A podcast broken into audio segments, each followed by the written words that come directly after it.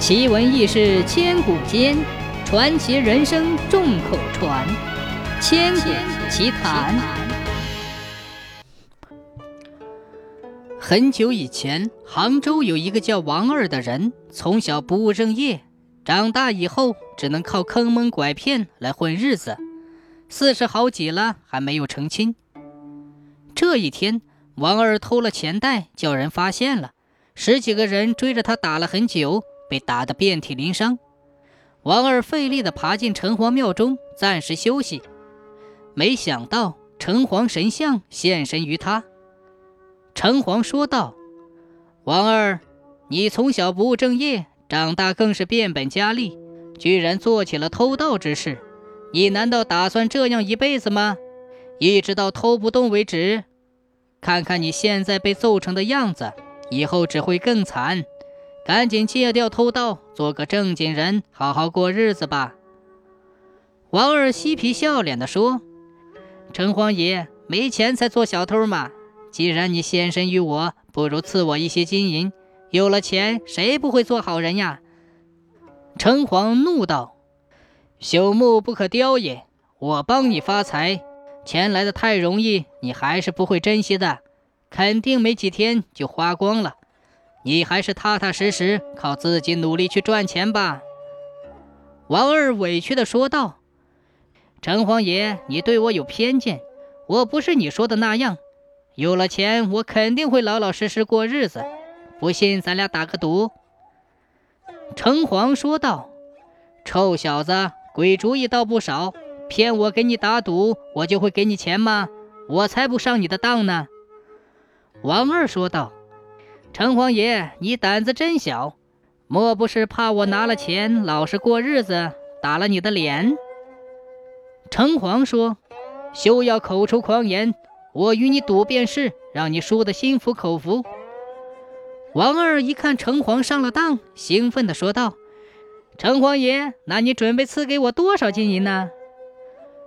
我给你五百两银子，不过我是有条件的，就是你得十天不做坏事。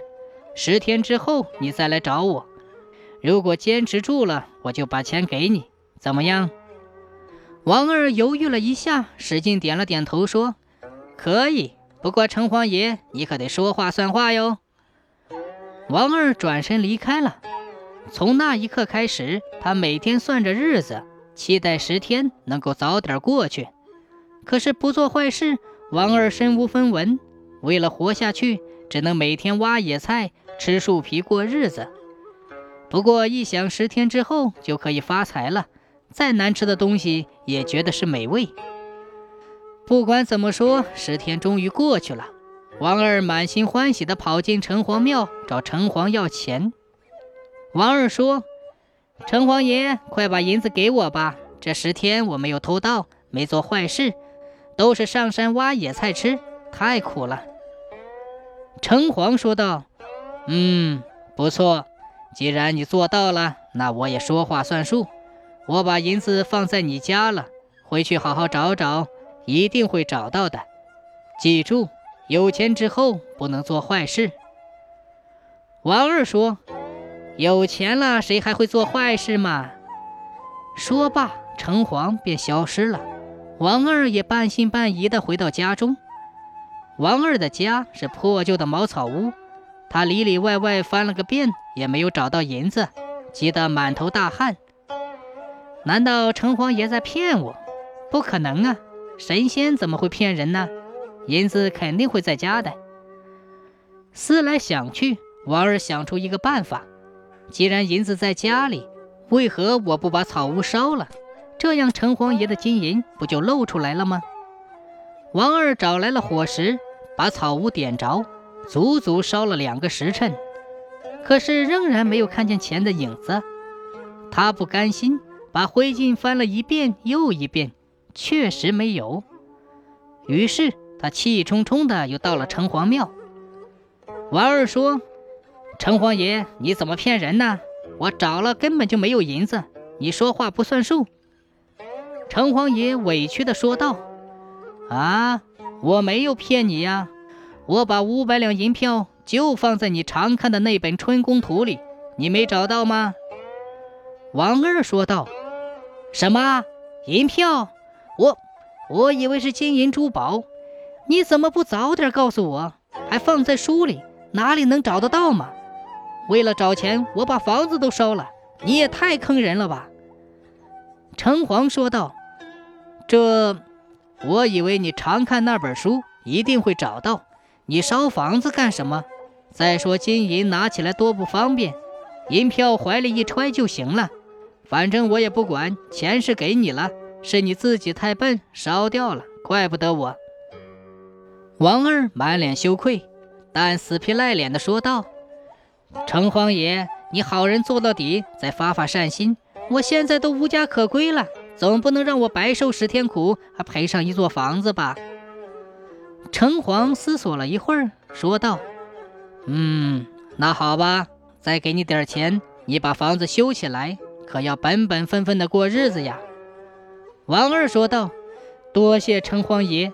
那这银子，城隍说道。上次给你的银票烧了，那这次给你银子吧。你门前有棵柳树，你在树下挖一尺就可以看到钱了。王二拜谢过城隍爷，就向家里赶去。回到家中，王二连铁锹都没来得及找，就用手挖。但因树根比较多，所以特别难挖，足足用了一个时辰才挖出来。王二手里抱着挖出来的坛子，心想：这么一大坛，一定有很多银子。于是他迫不及待地打开坛子一看，愣住了，里面仅仅只有二十两，这也刚刚够修房子的。就这点钱，不会吧？他不甘心地往下挖了好一会儿。却什么也没看见。第二天，他抱着坛子来到城隍庙，可是城隍爷再也没现身。没办法，王二只得回家，先用银子修了房子。最后手里只剩下五两银子，王二没用几天就吃喝光了，想着再去挖野菜，可是受不了那个苦，慢慢的又干起老本行。可是奇怪的是。以前王二每天都能得手好几个，而现在不是被发现，就是没带银子，每次都是空手而归。王二想破了脑袋，也不知道为什么会这样。而城隍却在暗地里偷偷发笑，说道：“臭小子，我把你后半辈子能偷到的二十两银子提前给了你，以后你什么也偷不到，不本本分分的做人，就等着饿死吧。”王二却不死心，坚持偷盗。每当饿得不行，就到山上去找野菜充饥，然后回到城中依旧偷盗。可是每次都是空手而归，如此往复在城市和山林之中徘徊，荒废了一辈子。